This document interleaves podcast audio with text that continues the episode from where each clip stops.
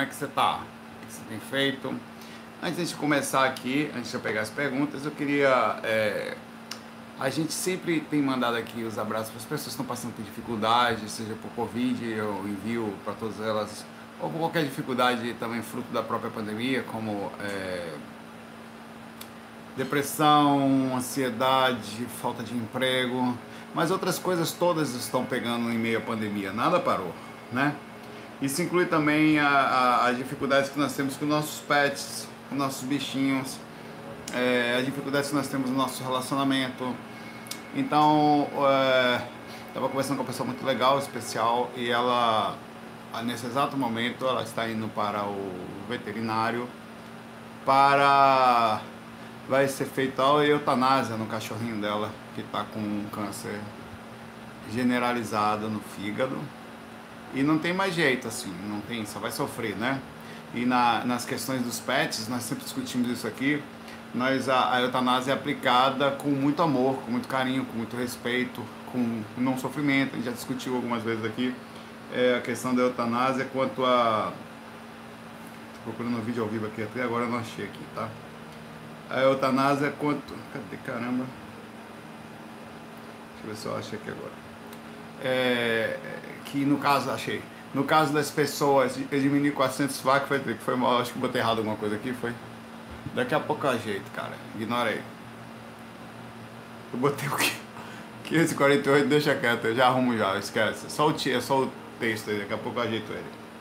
É, então deixa aqui um abraço para todas as pessoas que têm que passar por isso, para os bichinhos que retornam ao mundo espiritual. E é uma coisa tão bonitinha que vê, que coisa.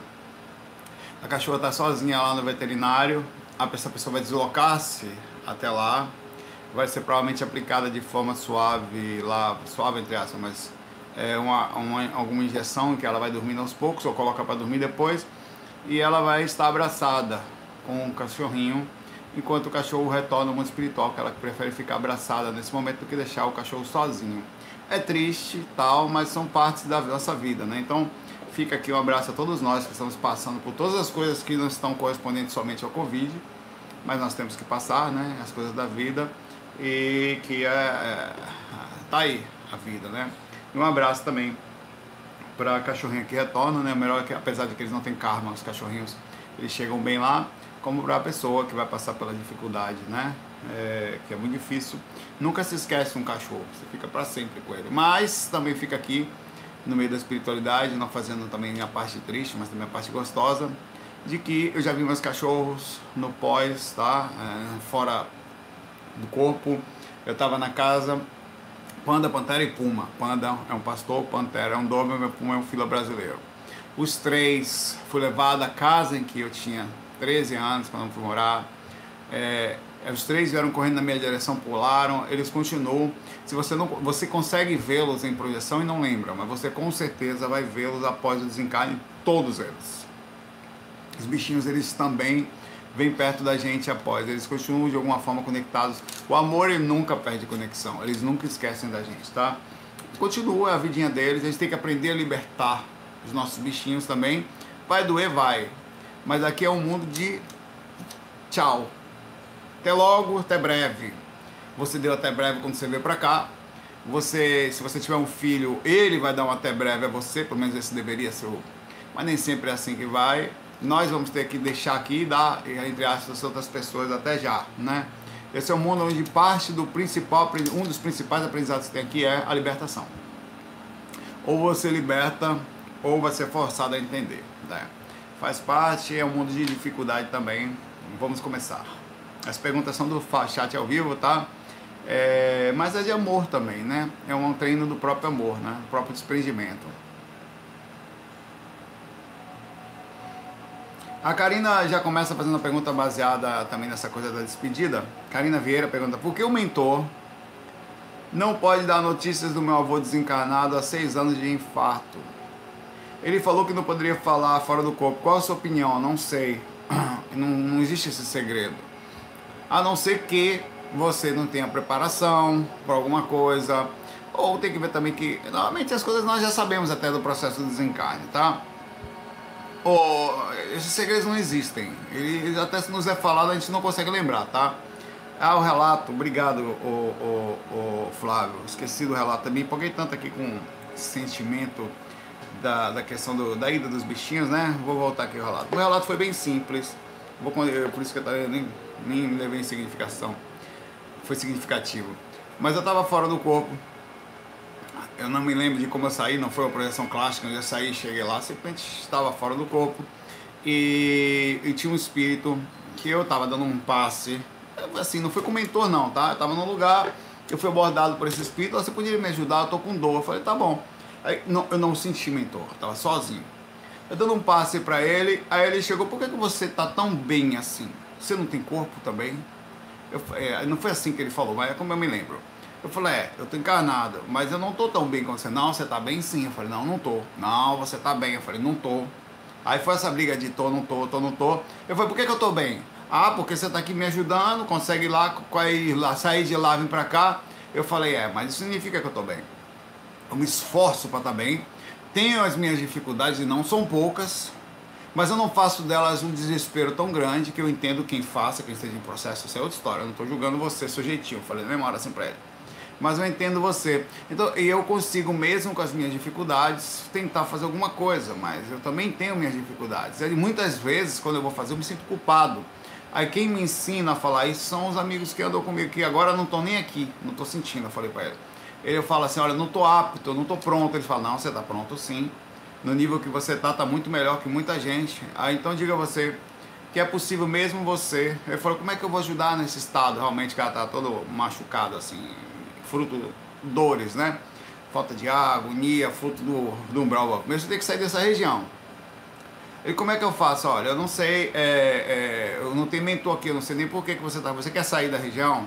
Ele falou, mas eu vou para onde? Ele, foi um bate-papo assim de amparo, eu e ele sozinho. Eu falei, você vai para um lugar melhor e não tem acesso mais a esses lugares. Tem alguém que ele persegue? Ele, muita gente. Nem fala baixo, na memória. Ele entrou em um surto, né? ele esqueceu que estava conversando comigo. Começou a se desesperar. Eu falei, não, não, tranquilo. É, peraí que eu vou chamar os mentores. Só que eles já estavam ali. É isso, por isso que eu escondi até agora eu fechei os olhos assim um minutinho, né? E eu senti na mesma hora a presença. Então eu já estava amparando uma pessoa que eu tinha sido levado para ela e não sabia. Eu achei que tinha sido a casa, não era. Aí eu falei, pegue nas minhas mãos aqui. Ele pegou nas minhas duas mãos, ele. Aí eu fiz uma prece, fiz um Pai Nosso, tá até aqui. Cadê? Se dá para ver. Aqui. Pai Nosso que está aqui. Aqui é um Pai Nosso. Rezei um Pai Nosso com ele, é minha cultura, né? É, provavelmente a cultura dele também, nossa cultura aqui ocidental, muito forte aqui no nosso país. E ele imediatamente começou a sentir um sono. Eu falei, pronto, já são eles, deixa dele, não tenha medo. Ele, eu estou me sentindo bem, mas eu estou com medo. Eu falei, pode dormir, e vai ser mais fácil para fazer esse processo de levar você até um lugar. Adormeceu e foi um relato de amparo, assim, rapidamente, onde eu falei, ó, vou voltar para o corpo. Pensei no corpo, abri os olhos, não lembrei de nada na hora. Absolutamente que o tempo assim, caraca. Aí eu falei, eu vou virar a cabeça um pouco pro lado, nada. Vira, fui no banheiro, levantei. Já era três e pouca da manhã, quatro, sei lá. Fui no banheiro, voltei, deitei de novo, fiquei quietinho, até que chegou a hora que eu virei de lado que fez eita porra, lembrei de tudo, de vez. Então foi um relatinho de amparo, onde eu estava aparentemente, achei que estava, os mentores me deixaram de propósito, sozinhos, sozinho, numa sensação de que eu, eu já, tinha, eu já estava ali para o processo, tá? Eles me deixaram sozinho por um tempo para ver como que eu me lidava, quer dizer, a sensação de conseguir fazer o processo por mim, do começo ao fim, sem nenhuma interação do mentor. Então foi um teste diferente, eu normalmente não faço amparo sozinho, sempre tem alguém do lado. Eu achava que não tinha, eu me lidei super bem. Também não foi um espírito agressivo, era um cara bem legal, assim, no sentido o que me, o que me levou a pensar até, pô, finalmente eu consegui ajudar um espírito que não estava na hora de ser ajudado. Não. O espírito estava na hora de ser ajudado. Ele estava no processo da consciência de ser ajudado. E, eu nunca consegui. Quer dizer, é, não. Teve assim, em uma abordagem ajudar um espírito que está fora da hora. Nunca consegui. Nunca. Existiu assim uma constante processo de saída fora. Espíritos pertencentes ao meu processo grupo de kármico de espíritos que eu conheço, né? Tá, tá, tá anos afinco e, por exemplo, o espírito que acompanha minha mãe, mais de 30 anos, quase, e, tipo, sem conversa, até hoje ele tá lá. Agora, tem alguns que já saíram. Aí foi um processo de décadas de trabalho para poder despertar esses caras e fazer com que eles cansarem. Você modifica atitudes, eles se sensibilizam, tá? Eles começam a ouvir você. Da raiva vem alguma admiração, algum mínimo de desconfiança de que você realmente mudou. Mas eu nunca consegui, ao abordar um espírito pela primeira vez que não estava na hora de ser ajudado sem mentor, fazer uma pessoa, quer dizer, uma consciência, mudar sua atitude mental. Por isso serve de aprendizado o seguinte: nós não podemos forçar os outros a serem como nós queremos que eles sejam. As pessoas, quando, e, e sem pensar também que um dia vocês vão entender o que eu entendo, que isso também é arrogância. As pessoas que, ou os espíritos que, quando chegarem na hora do vazio consciencial, eles vão querer mudar e aí o universo vai até eles, de alguma forma. Quando o discípulo está pronto, o mestre aparece, que é o próprio discípulo que se transforma naquilo que busca, né? E eu pensei, de forma imatura, que o espírito estava pronto. É, que eu, eu fiquei até meio orgulhoso. Falei, para, finalmente, velho, do começo ao fim um cara resolve. É triste. Continuando a pergunta aqui da, da Karina Vieira. O mentor não pode dar notícia sobre o desencarnado, eu estava falando porque é, provavelmente você está sabendo e você não está lembrando, tá? É é, é muito difícil para a maioria das pessoas ela não tem nenhuma informação do que acontece com seus parentes, com seus filhos, mãe, avós, né? Como é o seu caso. Eu tive notícia da minha mãe, mas eu, eu saí do corpo há muitos anos. Todas as pessoas têm notícias dos seus parentes, só não se lembram. Aí, meu pai, se você não se lembra, é uma capacidade da sua própria habilidade que você sozinha não consegue. Ah, então sou inferior. Não, nesse ponto, sim. É como um como o Usain Bolt. Se eu for correr com o Usain Bolt, eu sou muito inferior a ele correndo e não chego lá. O cara tem um corpo perfeito, trabalhou há muitos anos para isso, eu não posso chegar ali do nada e querer correr como o cara corre, ver. Mas eu posso me esforçar para não passar tanta vergonha no sentido da comparação de estar tá tão distante, tão atrás dele. Então você pode por si só, como o cara que toca teclado, não, não toco não, não, não tenho dom, você treinou? Eu toco teclado desde os 11 anos de idade. Pô, pelo amor de Deus, né? Eu toquei, vivi teclado 24 horas da minha vida viajando para tudo quanto é lugar. Você aprende. O que você faz? Você tem gente que pinta quadro não sei pintar um peixe direito. Estou criativo, vai pintar ou não pinto. Pintar uma árvore foi um bicho deformado. Então cada um tem suas coisas. Então, isso, a, a, habilidade de lembrar de uma experiência é exatamente isso. Treinável é uma habilidade como uma pessoa que consegue, com o tempo, saber de leis, saber como funciona a matemática, é, é uma habilidade treinada. Precisa se começar e não é uma habilidade tão simples no comparativo de que é mais fácil aprender a tocar teclado do que aprender a sair do corpo. Porque você vai precisar de algumas um esforço enorme a vida inteira para ter o um mínimo processo de domínio disso. Fazer faculdade é uma coisa, aprender a ser bom na coisa é bem diferente. Então é possível que você consiga, é importante que você enxergue dessa forma, que é uma habilidade, é um skill que você treina na sua própria consciência, você chega à compreensão, chega ao domínio, chega ao controle emocional, é ou pelo menos mediano, porque depende muito disso. Controle energético mínimo, quer dizer, o entendimento do parapsiquismo e tudo mais. Deixa eu botar um pouco mais para cá, que pegou meu ETzinho que tá ali, pronto, agora pegou. Então é assim que funciona, tá? Por isso que você. Não é que o mentor não pode dar notícia do seu álbum, é você que não está conseguindo captar a notícia. Então para de culpar mentor e responsabilizar os outros. Não culpa, mas coloca a responsabilidade assim: eu vou aprender a falar com meu avô. Dessa forma, tá? Um abraço para você.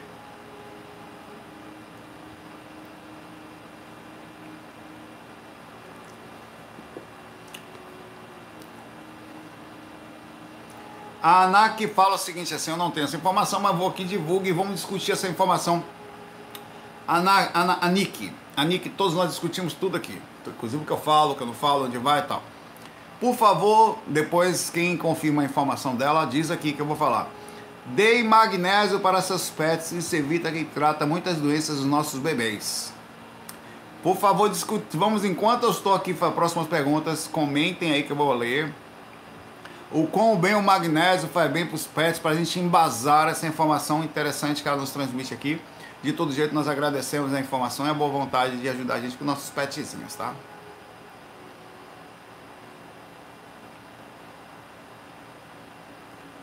O Lúcio, o Lúcio Biasotto faz uma pergunta suave. Eu nunca dei Magnésio, tomei magnésio, mas deve ser bom, deve ser algum tipo de vitamina ou retorno alguma coisa dentro do corpo, fazer, eu sei. Eu sei que não, eu, aprendi que não se deve dar açúcar para cachorro, nenhum tipo, que eles não processam açúcar como a gente entende, é um veneno para eles. A maioria dos cachorros que come bolo, tinha os cachorros, a gente comia pão, bolo, termina a vida cego com problemas de todo tipo por causa da quantidade de açúcar no sangue, morre mais cedo tal. Então são coisas que nós todos temos que aprender quando vamos tratar com outros bichinhos, né? Não dá pedaço de bolo pro seu bicho, não dá biscoito para ele não, não dá pão pro bichinho não, não dá chocolate. Eu queria dar Coca-Cola para vem cá, Mel, chega aí, toma aí para você, gostoso. Eu, eu, tô, claro que eu não tô bebendo mais. Queria dar chocolate, eu dividiria tudo com meu cachorro, comia macarrão comigo no prato. Eu uma garfada aqui, ela comendo do lado, não teria nenhum tipo de problema. Mas não pode. Então eles têm que comer aquilo para eles que é a ação correta. Eu, eu dava tudo. Dorme comigo na cama, ia pro trabalho comigo, comprava roupa, meu, botava tênis, tudo que eu, comprava um computador para ela jogar comigo. Só que ela não, não pode, você tem um limite pro cachorro, né? Então não pode dar açúcar. Quem dá açúcar, quem dá pão, pare. Outra informação importante, tá? O Lúcio Biasotto fala aqui. Biasotto. Solon, por que temos fetiches? A causa é espiritual ou como se fosse um bug no cérebro? Vem cá, pai velho. Vem cá. O que, que você chama de fetiche? Tipo, esse vestido Batman? Velho, vamos lá, mais o que? Algum desejo específico? Eu gosto, de, eu gosto de pé, eu vejo o pé, eu enlouqueço. O dedão, então, para que dedão torto, bonito da porra. Eita, que eu vou lembrar. Tem gente que tem essas coisas. E qual o problema de você desejar um pé, meu pai? Me explique. Eu sou louco pelos pés, pelos pés, pai. Tem gente que uma vez eu vi um negócio, um, um, amigo, um amigo meu trabalho que tinha fetiche por estátua. Cara, velho, eu passo aqui, eu passo mal. O que foi, velho? Olha essa estátua, velho. Aqui em Recife, é, é obrigatório ter um decreto municipal que todo prédio tem que ter uma escultura contratado pelo um artista local. É uma forma de você valorizar os artistas. É interessante, já que os artistas são tão pouco valorizados. Né? Forçadamente você tem que colocar um, uma escultura na frente dos prédios. Não sei se outras cidades têm, aqui tem. E lá no lugar onde eles trabalham tem algumas estátuas. Tinha uma estátua assim que ficava assim de mão aberta, assim com as pernas abertas, realmente bem curvada, com, nua, né? Com seios aí fora. Rapaz, toda vez que eu passo aqui, velho, eu, eu, eu, eu fiquei, eu, é sério, eu tenho tara por essas estátuas. Eu olhei assim, 76 anos tem um colega de trabalho. Eu olhei assim para ele, eu quis não julgar. Calma, deixa o cara ter o negócio dele. Não julgue. Diga, mas como assim, irmão? Que eu fiquei interessado né, no assunto. Como assim? Rapaz, você viu o formato, rapaz, eu pegava aqueles peitos. Eu... Não, os peitos eu até concordo, mano. Eu fiquei. Tem gente, tem os negócios que nós temos. E a gente tem, faz parte, faz, às vezes é da consciência, às vezes é alguma coisa que aconteceu com você na infância, às vezes é uma imagem que você assistiu num filme, um desenho. Tem gente que tem tara por bonequinho japonês em tai. Já viu as séries, os animes japoneses? As meninas são tudo peladas, meu pai. Tem uma, é, tem uma. Eu tava assistindo uma série esses dias. Assisti não, uns meses atrás. É, eu não sei o nome da série. É os caras do espadachim, cara, esqueci o nome. Em que tem um, um, um, personagem que fica com os peitão e a pessoa fica pequena, a pessoa começa a se esconder dentro dos peitos do personagem. Aí você. Você, quando você começa a perceber, você fala, pai, esses animes estão animados, estou começando a gostar. E você você começa até a gostar mais de um personagem do que de outro. E essas coisas estão o tempo inteiro. É, aí, a, a, vamos falar de fetiche um pouco. Quem tem coragem, contra os seus aí. Uma pessoa aqui que eu não vou falar o falou que tem fetiche pro nariz grande. Eu já fiquei preocupado. Você tem os desejos, as suas vontades, que você faz parte, meu pai. Tem o fetiche tipo, sei lá, tem tudo. Isso são desejos da própria consciência. Ó, primeira coisa, vamos desmistificar, eu tô brincando, mas vou falar isso. Não tem nada errado. O que tem de, ah, isso aí é perversão. Perversão, quem disse? A igreja? que disse que estava fora do contexto, do, dos labels, dos moldes, da caixinha, né? Aí, aí você diz que isso é, é errado. Onde é que está o erro aí? O erro talvez esteja, ao meu ver, se tiver que falar onde está o erro, em, na, na quantidade de pessoas que você se envolve e na quantidade de situações que você está inserido e espíritos que pode aproximar. Aí talvez esteja o perigo. Ou doenças físicas que você pode contrair. Esse é o problema, aí está o limite. O bom senso é, se você conhece alguém, você tá, você tem que brincar. Olha, não posso não comigo, é tudo retinho. Você bota aqui, faz um buraco no lençol, a gente deita, você não me olha e a gente faz assim, acabou e depois a gente reza para Jesus para pedir perdão. Tem, é, tem gente assim. Tem gente assim. Tem gente que é sério. E, elas, e é um processo de inserção. De o que, que tá errado? Não tem nada errado, velho. Cara, se você gosta de alguém, você tá com uma pessoa, vamos brincar, velho. Sai disso. Por que, que a gente tem fetiche pra um sei, meu pai? A gente tem fetiche pra uma tatuagem. Porra, aquela tatuagem, rapaz, se eu pego, eu mordo.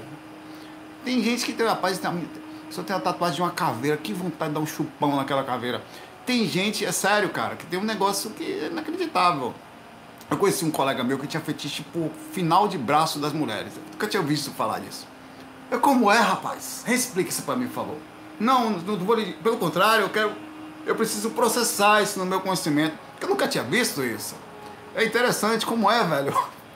Ele falou que tinha algumas mulheres que o formato do braço dela ela vinha de uma forma e o final fazia uma curvinha assim pro lado que encaixava no ombro e eu, isso não é que eu comecei a falar que é o que é a entrada do sovaco, do, como é que é? Não, velho, é um negócio de pele, não sei o que. Aí eu eu não comecei a eu comecei depois a estudar, para preciso estudar um negócio desse, tem que saber que é que tem as curvas, as curvas braçais finais interessantes. E tem um monte de situação assim. E tem gente que tem fetiche por ser amarrado que é o, o, o chama de bom, o, hoje em dia o BDSM, depois BDSM, depois da 50 tons de cinza, um monte de gente descobriu um monte de fetiche. Fetiche por dominação, fetiche por submissão. Aí eu pergunto, onde é que tá o erro aí? Se as pessoas estão sentindo prazer, não, porque é coisa do demônio, não pode não, porque não está na espiritualidade. Se meu mentor vê um negócio desse, já pensou meu mentor chegar aqui, eu tô amarrado com gema? Eu falo, meu irmão, seu mentor também não fazia sexo quando nasceu, não? Seu mentor, se duvidar, era mais safadinho que você no passado? Pelo amor de Deus, meu pai. É a suvacologia, é o estudo da suvacologia. Quando você tem um curva, você nunca tinha visto isso. Eu não sei porquê, de onde vem, Lúcio, para ser sincero, mas tem um lado das pessoas, nós temos coisas assim. E é, o problema disso é a intenção, a forma como você sente prazer. E tem um lado que pode ser, falando disso, um pouco doentio, que é, é hoje em dia, os sites pornográficos e tal, as pessoas que acessam muito, né? eles acabam tendo especificamente, você gosta de determinada coisa. Não tem problema, você gosta, por exemplo, gosta daquilo. Você começa a consumir coisas voltadas àquilo. O problema é que às vezes a gente conhece pessoas, ou não vai procurar alguém para namorar, que não tem exatamente, ou vai namorar com alguém, a mesma vontade que você. Aí você acaba esforçando ou tentando fazer coisa com as pessoas que não entendem o seu nível. Tem uma pessoa que tem uma vontade de, sei lá, de se dominar, pai Vai, não casa com uma pessoa que está na igreja, vai dar merda, mas você, oh, você é o demônio, negócio de amar, rapaz, querendo os pais, vai procurar, você vai, em vez de fazer um negócio desse, você vai passar e não tem nada errado na brincadeira. Uma vez você está com duas pessoas, se as duas pessoas se sentem bem, homem, menina, menina, sem problema nenhum, o problema é forçar outras pessoas a, estar, a, fazer um, um processo onde está a, a, inserção da sua vontade. A gente tem que respeitar o jeito dos outros, a forma como. O fetiche não é nenhum problema. Contanto que você não faça mal a você, nem aos outros. Tá? Esse ponto é fundamental. Por aqui você não passa do limite. Né? Tem gente que gosta de coisas mais absurdas, cara. Que é, são absurdas, você sabe, gosta de machucar, gosta de tá. Tem até uma música na Bahia, música campeã do carnaval de 1995, se eu não me engano. Ou um pouquinho depois depois de 99, quando foi a Juliana. Era assim: se ela me pedir, o que vou fazer? Meu Deus do céu, em mulher não veio bater. Mas ela me pede todo dia, toda hora, quando a gente faz amor. Tapa na cara, era o nome da música. A música foi campeã do carnaval. E a dança era assim: tapa na cara, tapa. Essa música foi sucesso. Na Bahia vocês devem ter ouvido falar. Isso, para uma coisa dessa fazer sucesso, Isso está no contexto que ninguém fala, sabe por quê? Porque as pessoas são puritanas, não se fala isso, eu sou. Nunca vão dizer que fazem. Você nunca vai dizer que gosta de tomar uns tapa. Adoro, você não vai falar. Sabe por quê? Porque ninguém aceita. No meio espiritual é ridículo falar um negócio desse, vão falar, nossa, como é que você pode ser espiritualista e gostar disso? Isso é ridículo. Que a mente está fechada dentro de um label. De que se você faz isso, você vai para um brau. E as pessoas que estudam espiritualidade, que veem você, era psirico, eu acho, que veio você fazendo isso, vão falar isso não é coisa de Deus, você pode estar obsediado, provavelmente distante da sua programação existencial, que fala isso não é uma coisa de um conscienciólogo, já um conscienciólogo, pelo contrário, a gente faz é ver, meu pai, é ver toda hora, é ver, é isso que vai fazer.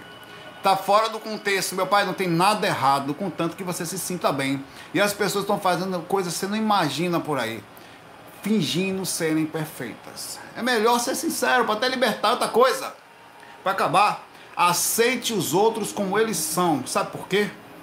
Porque quando, ainda que você não tenha aquilo, era pagodarte, né? É. Ainda que você não tenha aquela coisa que você, inclusive, no contexto acha errado, quando você não aceita os outros, Existe um processo de automatismo inconsciente, é inconsciente isso. Isso que eu estou falando é batata, viu? que você não aceita você mesmo. Quando você não, você automaticamente dá um tiro no próprio pé sobre a preocupação de não ser algo, porque os outros podem pensar de você. Se você fala dos outros, você abre precedente inconsciente no processo interessante de entender para que os outros também possam falar de você e você se reprime não naquele ponto que você ali julgou por não ter ou às vezes até tem, mas por outros. Então, meu pai, não fazendo mal para você, meu pai, deixa as pessoas serem quem são. Vá ter seu fetiche, meu pai, vá ser feliz, contanto que você não force os outros, quer dizer, faça mal aos outros, às suas vontades, nem faça mal a você. Vá curtir sua encarnação, você tem corpinho, vá ser feliz e liberte-se dessas porcarias todas. Grande abraço. Que é exatamente isso aí. Ideiazinhas religiosas inseridas vêm vindo desde os avós da gente, meu pai. Antigamente, aqui no Nordeste.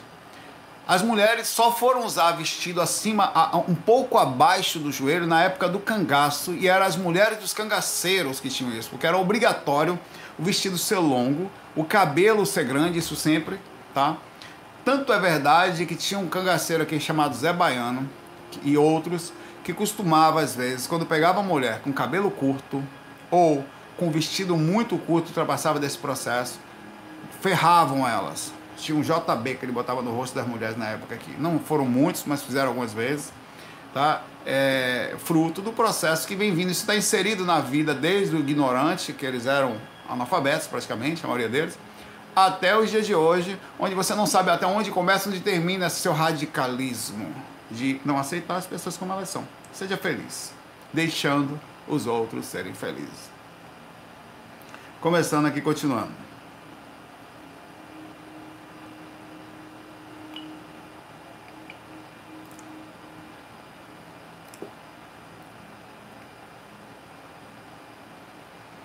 Daniel Novato faz uma pergunta difícil também aqui. Fale sobre a nossa capacidade de enxergar a maldade nos outros. E se é possível, de alguma modo, absorver, absorver energeticamente, expurgar a partir da esterilização. Quer dizer, não só observar, ó, você quer falar o quê? A nossa capacidade de enxergar, você estaria que estar tá lúcido para ver. Eu acho que antes, eu vou mais longe do que isso eu vou falar da nossa capacidade de sentir independente de enxergar. Porque enxergar significa, ao perceber, como você vai processar a maldade. Uma pessoa faz uma coisa errada. A gente pode processar errado essa maldade. Ah, não presta, não, vai, não é assim que se pensa. Uma pessoa que faz uma maldade, realmente fez uma coisa errada, uma coisa ruim para o mundo, ele fez uma maldade, digamos assim, ela está num nível de percepção limitada. Ela faz mal sem saber que, inclusive, vai ter retorno kármico para si mesma, tá? Então, a forma que você enxerga a própria maldade dos outros, ela pode estar distorcida na sua religião. Ah, não, isso aí não é de Deus, merece preso, bandido bom bandido morto. Ah, e tem vários conceitos que são labels, que você vai repetindo sem nem pensar sobre eles. Você vai achando que aquilo é certo, vai embora, né? Mas o mais importante do que enxergar que enxergar corretamente, que seria o certo, é como nós captamos a maldade e como nós processamos ela inconscientemente e absorvemos sim energeticamente todo esse processo e, e para finalizar, isso dá um tema único, isso um conflito. Você poderia, como se tira esse processo? Bom, eu passo Eu cuido das energias. Claro, vou ter um pouquinho mais de sensibilidade, não só cuido, mas eu também percebo o que está acontecendo com as minhas energias. Eu passo às vezes em alguns lugares sinto vibrações, tá? E às vezes não sinto outras também, que tá, não pode ficar toda hora conectado no trabalho, tá na rua, tal. Mas as vibrações vêm comigo. Peraí, cadê? Deixa eu, eu perdi a mensagem dele aqui. Achei.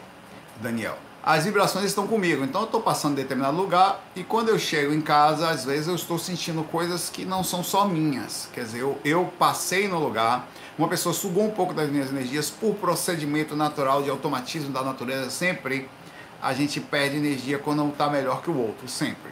Se, ah, isso é uma lei da natureza. Tudo que perde elétrons se recupera na natureza. Se você, você perde, você está de qualidade. No caso, chama de carga positiva, que você perdeu carga negativa mas esqueça a nomenclatura. Se você passa, se você a sua mão esquenta, se você faz isso, ela não está esquentando por acaso, ela está esquentando porque está perdendo elétrons e está ficando com carga, em caso, perdendo carga negativa, nesse, só nomenclatura, está perdendo energia, está ficando com outro tipo de carga. Quando eu coloco a minha mão em qualquer outra coisa, não importa o que seja, é tão forte isso que é por isso que tem a descarga elétrica. Eu toco aqui e dá aquele choque. Pá! Aquela descarga elétrica é a quantidade de energia que eu perdi na movimentação por atrito e sendo recompensada naquele lugar de compensar, na compensando mesmo, pegando lugar também. Isso acontece o tempo inteiro com a nossa energia da mesma forma. Você passa no lugar, o cara tá mal, puxa. Daqui você também ficou com a carga ruim. Você não tem de onde compensar.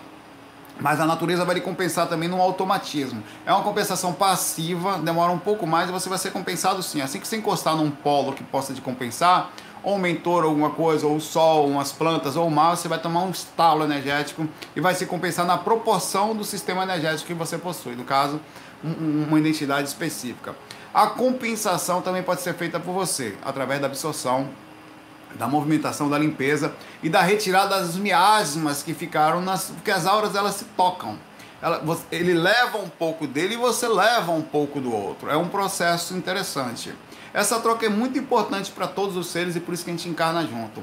Quando eu estou fazendo essa troca, assim, se não fossem os seres bondosos desse mundo, os que estão lascados estariam ainda mais lascados, porque não conseguiriam ter compensação proporcional positiva. Quer dizer, eu consigo, eu estou puxando energia sua porque está muito boa. E eu, eu, eu preciso dessa coisa boa.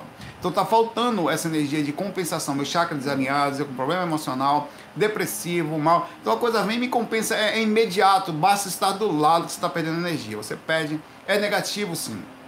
Você sente sono, você começa a sentir sono, você começa a sentir alguma agonia também, tá? É, eu esqueci de ligar a luz LED, vou ligar. Diga a cor que você quer aí. Tá bom essa, né? Pronto, ficou bonitinho. Escolha uma cor para luz LED. Que bonitinho, né? Verde. Diga uma cor, você escolhe a cor, tá? Rosa. Ah, vamos fazer o seguinte, vamos colocar luz verde. Vamos mandar rosa. Quer rosa, Camila? A Camila Cristina pediu rosa. Tá mandado. Rosa. Cute. Não. Camila falou rosa, pai. Ninguém vem não, viu? Camila falou, tá falado. Passou a vida desejando água aqui pra gente, rapaz. Não pode. Não. Agora ela manda aqui. O princípio da compensação funciona assim: você vai para sua casa, você vai se cuidar ativamente, que você não precisa da natureza compensar você, mas ela vai. Tanto compensa que hoje eu já não dou mais ênfase no processo de, é, da, da, da absorção. Eu não faço mais absorção, parei ela não é significativa para mim. Ela não é. Eu, às vezes, quando eu me sinto um pouquinho mais. Se eu sentir uma variação emocional, principalmente, eu me compenso. Mas quando eu estou bem, suficientemente para mim só a esterilização. Porque o universo, ele vai, principalmente os mentores, me compensar no ponto que eu preciso. Eu não sei qual ponto que eu preciso. Quem sabe é o automatismo do processo. As moléculas vão se grudar na minha, exatamente no sentido geral, da forma como eu preciso. Então eu passei a achar absorção secundária e percebi que realmente é. Mais importante é circular as energias, porque você movimenta seu próprio sistema como se tivesse água parada, no caso você não está parada. E a esterilização, que é que você tira de você a parte mais pesada, que você não tira tudo, tá? Você consegue funcionar esse negócio aí. Então é dessa forma que funciona, é, o Paulo, a, a, absorção de energias constantes. Você está absorvendo, Daniel, né? Perdão. Constante energias da natureza, das pessoas, do mundo que você está, não só de presença áurica, como presença média. Eu tô aqui agora, a cidade pesa. Eu não sei porquê, a maioria das pessoas começa a ver notícias tristes, alguém aí cai num processo geral de pensamento específico, queimam energia consciencial, jogam energia soprando e criando uma polo, cria uma média, aquilo começa a me. Eu fico mais desgastado, principalmente em dias tensos, energéticos, fim do sol, o sol quando desce, quando a luz do sol some, já era fica mais difícil você processar, que ele para de queimar os miasmas e as pessoas estão ainda na, no pico do retorno, que é 6 horas sendo trabalho, sem sol, elas não conseguem se compensar. Então, quem tem energia positiva imediatamente fica com sono. É o que acontece, quando você se cuida. Cara, eu fico com sono da morte. Acontece entre 18 horas e 8 e meia da noite. Eu vou em algum momento sentir um baque onde é quase que um negócio de. Eu, eu fui tão sugado, tão sugado, mas tão puxado do sistema de compensação em massa, que eu tenho que apagar um pouco, não consigo ficar acordado. 15 minutinhos é suficiente. Não é sempre, mas pode ter certeza que eu vou ter pelo menos duas, três vezes por semana.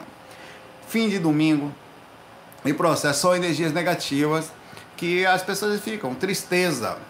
O que, que acontece? Todo mundo tem um nível de energia único energia consciencial mínima que você consegue processar durante o dia.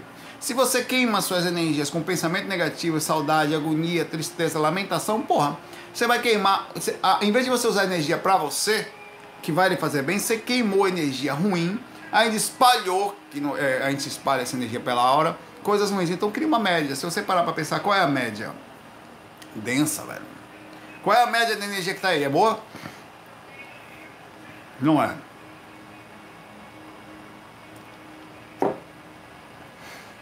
Outra coisa que acontece comigo também, é, às vezes eu estou fora do corpo, é, você está liberto, né? É quando você volta pro corpo, você sente aquele peso do corpo sendo ambiente, assim, você fica, um, você fica naturalmente desanimado, assim. Você passa um, as primeiras fases de adaptação da manhã costumam ser eu mais em silêncio. É, eu fico um pouco mais em silêncio por um tempo. Eu, eu achava que isso era parte da minha personalidade, mas não só é fruto da liberdade espiritual, de onde nós estávamos às vezes, de ter que voltar para o corpo. Aí você tem que se renovar. Eu vou tomar café, eu me renovo, não vamos lá, isso aí. A gente está aqui mesmo, é aqui que tem que estar, tá, porque você é como se você todo dia é, conseguisse sentir pelo menos a liberdade do corpo astral e precisasse vestir o casaco de carne de novo para continuar. Então é, é, eu, eu procuro compensar ao máximo. Então eu acabo de manhã cedo ficando um pouquinho mais quieto Daqui a pouco eu tô bem. 10 horas da manhã, 9 eu já tô brincando, mas é, da hora que eu retorno eu acabo ficando um pouquinho mais em silêncio assim, até para processar também a experiência extracorpórea que aconteceu, né? Eu não costumo falar muito de manhã. Um abraço aí, continuar aqui. O Daniel.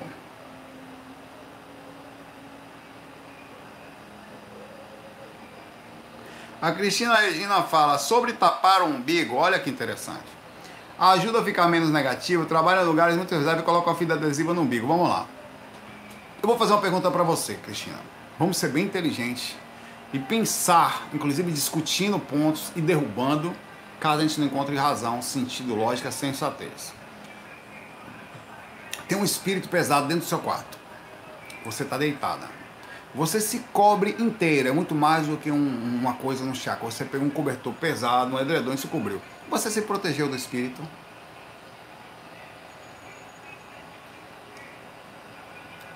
Não. Você diminuiu a sensibilidade sobre o que estava acontecendo no seu quarto. Você ainda resolve fazer mais. Você deitou de barriga para baixo, ligou a TV, ainda deixou a luz acesa. Quer dizer, tapou os chakras na cama ligou luz para queimar ectoplasma, diminui a intensidade da. É, quando você queima ectoplasma, o mínimo que queima daquilo, é a, a, você diminui também a ação do espírito, mas também diminui a sensibilidade, mas não diminui a ação dele. A, a ação dele é a ação dele. O pensamento negativo dele vai continuar ali. O que você vai fazer é sentir menos magneticamente. Mas tá ali. Em outras palavras, colocar uma coisa no seu umbigo vai diminuir o assédio? De maneira nenhuma talvez vai proteger seu umbigo de ser menos molhado. E também a sua sensibilidade. O que é um umbigo? O chakra umbilical está ligado às emoções. Está ligado ao processamento da parte mais densa dos nossos sentimentos. Partes dessas, inclusive, que faz com que você sinta aquele coisa ruim, aquele peso, ao medo, à agonia, tudo isso está ligado às emoções mais densas. Lógico, se você trava o, o que você está fazendo, em outras palavras, é o seguinte: você pegou um durec, colocou na webcam. Não quero não que ninguém me veja, não quero, eu não quero ver. Se tivesse uma webcam aqui, você, ó, deixa eu tapar essa webcam aqui.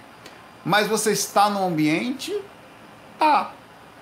Você diminuiu o campo de visão do que está para acontecer, o campo de sensibilidade. Mas ele não protege você no sentido geral, assim. Ah, mas se eu sinto menos, não. Quando você bota anestesia em você e faz um corte, o corte é o mesmo ou não é? O dano ao seu corpo é o mesmo ou não é? O fato de você não sentir o corte não quer dizer que não tem o corte ali. Eu quero falar o seguinte: funciona, beleza, vai funcionar. A certo ponto, se diminuir a sensibilidade, para mim, já não sinto, né? Nesse ponto, sim. Por isso que diz, não lhe protege, não, tá? Ele lhe tira a sensibilidade. Além de, claro, né, como falou ali, você ficar com o umbigo suado, né? O colega falou ali. Botei aqui, o meu umbigo chega, meu umbigo, né? Meu umbigo chega, fica suado. O negócio você vê que é muita energia. Meu umbigo aqui chega, não está muito bem.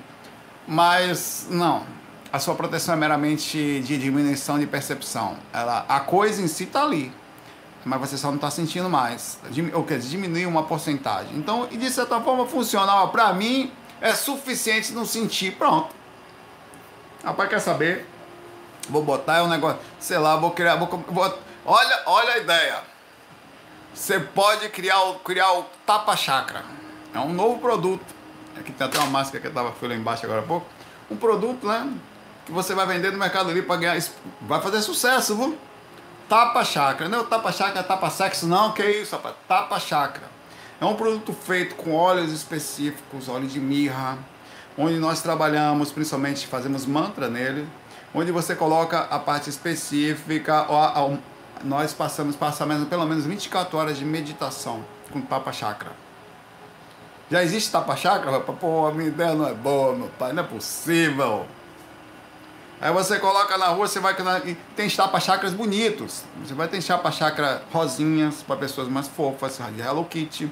Tem chapa chapa do caveirão, que o cara bota aqui, tem uma caveirinha tipo a tatuagem. Pô, bonito seu tapa chakra, é, eu tô andando mais protegido vai funcionar. É tipo uma tatuagem que você pode.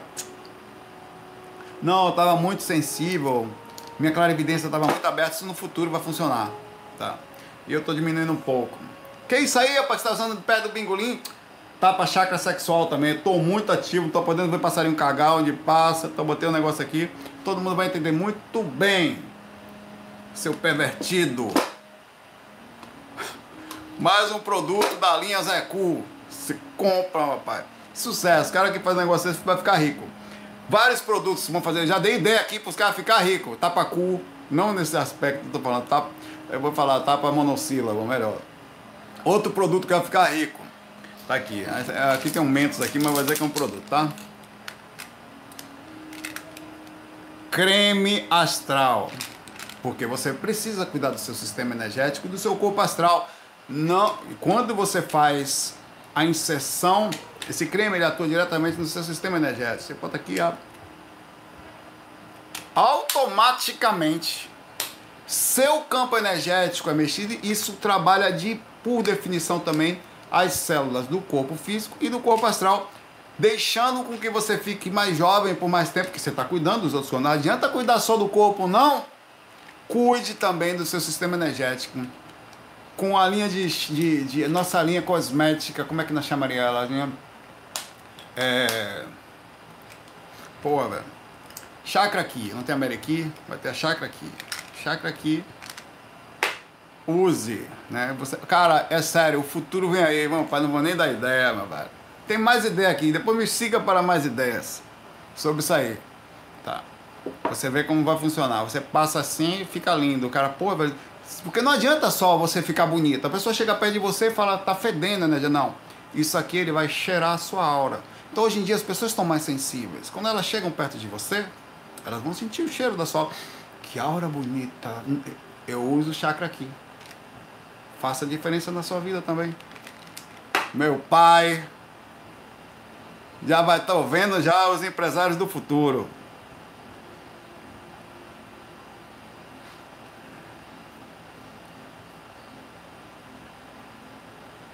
É, o Josanildo pergunta aqui: O que você acha, é, Saulo, de espíritos escuros é, invadindo locais sagrados, tipo a igreja, no tipo de espíritos escuros? É porque assim, o, é, é, é a gente tem que.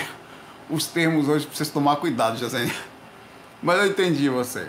Mas é importante que você tome cuidado com os termos, tá?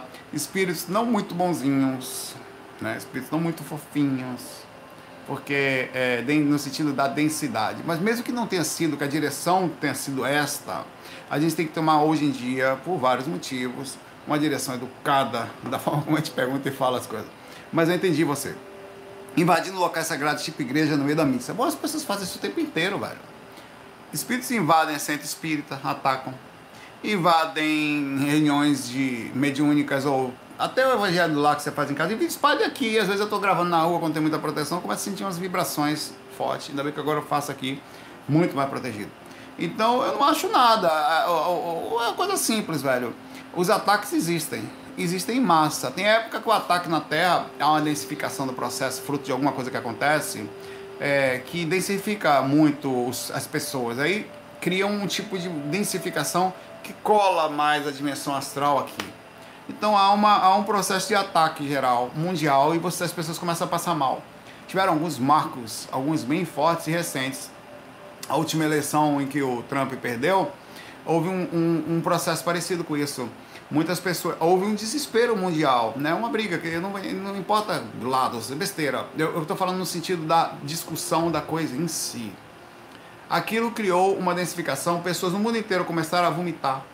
Relatos, procura ler depois sobre isso Pessoas o tempo começaram a passar mal, não sabia, dores de cabeça que não passaram. Gente agoniada. Da onde vinha aquilo? E não eram pessoas que estavam conectadas com a coisa, não. Elas passavam mal sem saber por quê. Fruto da densificação da, que as pessoas tiveram por lutarem fortemente por, um, por seus ideais, para aquilo que achavam melhor para o planeta. E nesse desespero jogavam uma energia muito forte no ambiente. E nessa energia criou-se uma, uma densificação tão forte que espíritos conseguiam vir mais facilmente a, a, a, primeira dimensão, que densifica de uma forma legal, e criar como se fossem pequenos portais energéticos por densificação, tá? E, e aí causa esse assédio imenso. O assédio sempre vai acontecer, cara. Quando você é espiritualista, dentro da igreja, dentro do centro espírita, centro de umbanda, dentro da sua casa, dentro do seu relacionamento, tem dias que a coisa pega, o bicho pega, os espíritos se invadem, porque... Agora, eles não invadiram por acaso, não. Eles acharam forma de entrar ali. Alguém ficou nervoso, alguém densificou. Não, ah, não importa o motivo. A coisa em si aconteceu. Alguém deixou a porta aberta, alguém teve uma crise de raiva, de ciúme, de controle, de posse, de vaidade. Alguma coisa aconteceu que densificou desde o micro, que é a sua casa, ao macro, que é o mundo. E aí você tem a igreja, em algum momento, sofre tanto parte, os próprios diretores da casa não estão muito bem. Causa, ou então são apertados até que encontram falhas, pontos. Casas normalmente é ligada a relacionamento, vaidade, igrejas, a mesma coisa. Às vezes mais a ligação financeira, que é o que acontece em muitos lugares. E nisso você tem um, uma briga por processo. E muitos centros espíritas se separam por ego, são os motivos. Eu conheço algumas pessoas que tinham centro espírita que se separaram por briga. Já envolvimento, gente que se envolveu com a mulher do outro, acaba o centro espírita. Ou se envolveu com alguém que não deveria, que ia lá e ia lá uma confusão. E o cara não dá, sai, um concorda com o outro. Vaidade, liderança, um acha que quer mandar mais do que o outro, não tem humildade, sai. Tá? É, é, ou acha que a condução da casa não está indo da forma certa, aí não entram no consenso, se afastam, o tempo todo acontecendo isso aí, tá? É, agora eu pergunto, os espíritos entram em bagunça? Sim, eles estão ali para isso, estou esperando, estou no umbral, abre, fico ali só esperando. Quando eu pego, eu entro. Eu entrei porque você abriu a porta, papai. Claro que eles não têm nenhum tipo de ética. O pessoal, rapaz, abriu a porta, eu entro, meu velho. Agora, como foi que a porta foi aberta? Né? Você tem uma responsabilidade. Lógico que ela é fruto de uma ignorância, do aprendizado nosso como consciência, dos próprios mentores permitindo que as coisas aconteçam assim também, para que a gente aprenda. Eles não podem atuar sobre a nossa própria liberdade, ainda que ela seja falha. Eles ajudam até certo ponto. A partir dali, um abraço.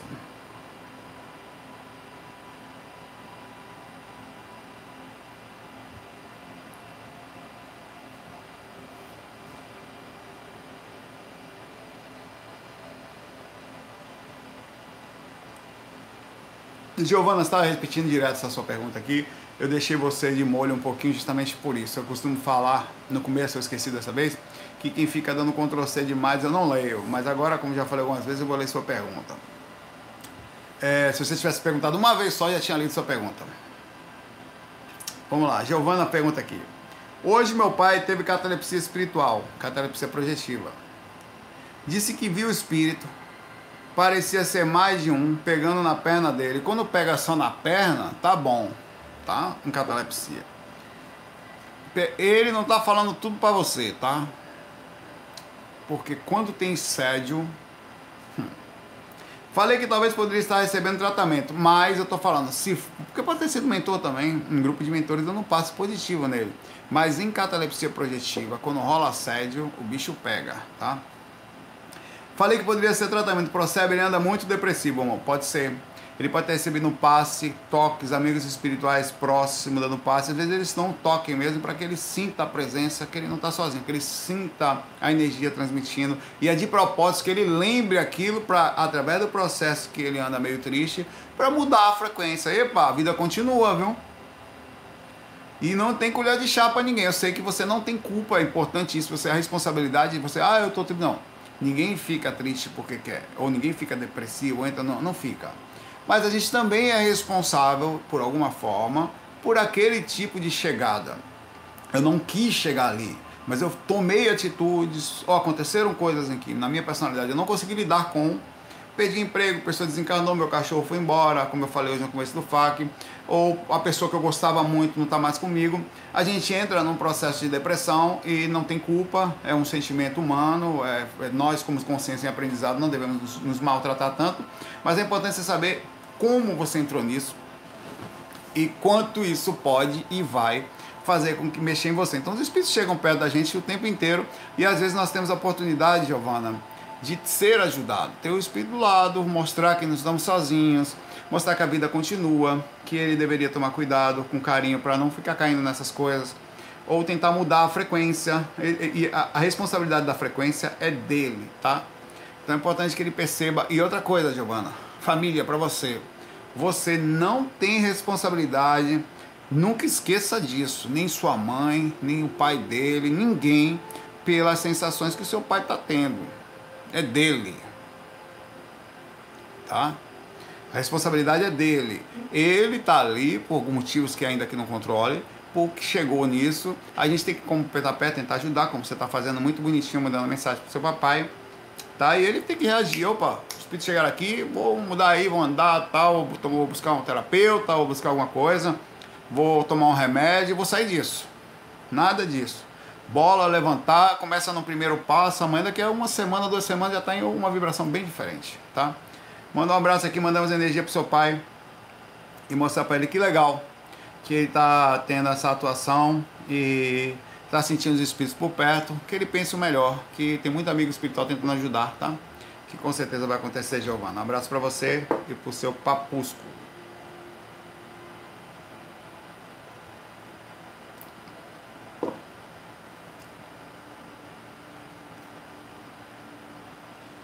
Tranquilo, Giovana, não brinco não, eu não briguei contigo não, tá? Eu só falo isso às vezes porque serve para outras pessoas também. Que aí a gente tentar, é como uma casa, né? A gente às vezes está um pouquinho mais agoniado querendo ver e as pessoas acabam no desespero falando um pouco mais alto na emergência, né?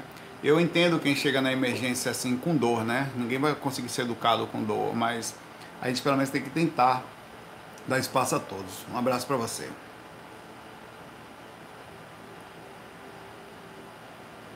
Aí, Ivana, vou terminar com você. Você fez um comentário e, e, e lhe peguei. Sigo o Espiritismo, mas não vejo justiça divina nessa perseguição dos obsessores com os encarnados. Explica por que é permitido, onde aprendemos com isso. Bom, funciona assim. É, nós chegamos no nível de consciência onde nós dado, eu e você, viu? Ivana e eu. Vamos falar só de nós dois, Ivana. Nós chegamos no nível de consciência onde nós nos é permitido fazer algumas coisas. Por exemplo, nós poderíamos estar, ser amigos, nos relacionarmos e nessa relação não ter dado certo, um ter magoado muito o outro, ter machucado o outro no meu direito, entre aspas, dado através dessa liberdade, eu tenho como lhe perseguir. Eu não aceito mais que você fique com outra pessoa. E não vou aceitar. Vivo ou morto. Eu tenho direito a isso, mas vou responder pelas minhas ações, energeticamente. Porque eu não posso fazer mal a você, mesmo que você tenha feito por mim. Ou eu ache que tenha sido feito, tá? Essa liberdade, ela tem um preço. Não pense que os espíritos ficam a Deus dará fazendo mal, não. Quando, quando vez que eu desencarno, e começa a tentar lhe fazer mal, eu densifico a ponto de sofrer um processo karma de cair num vale aprisionado.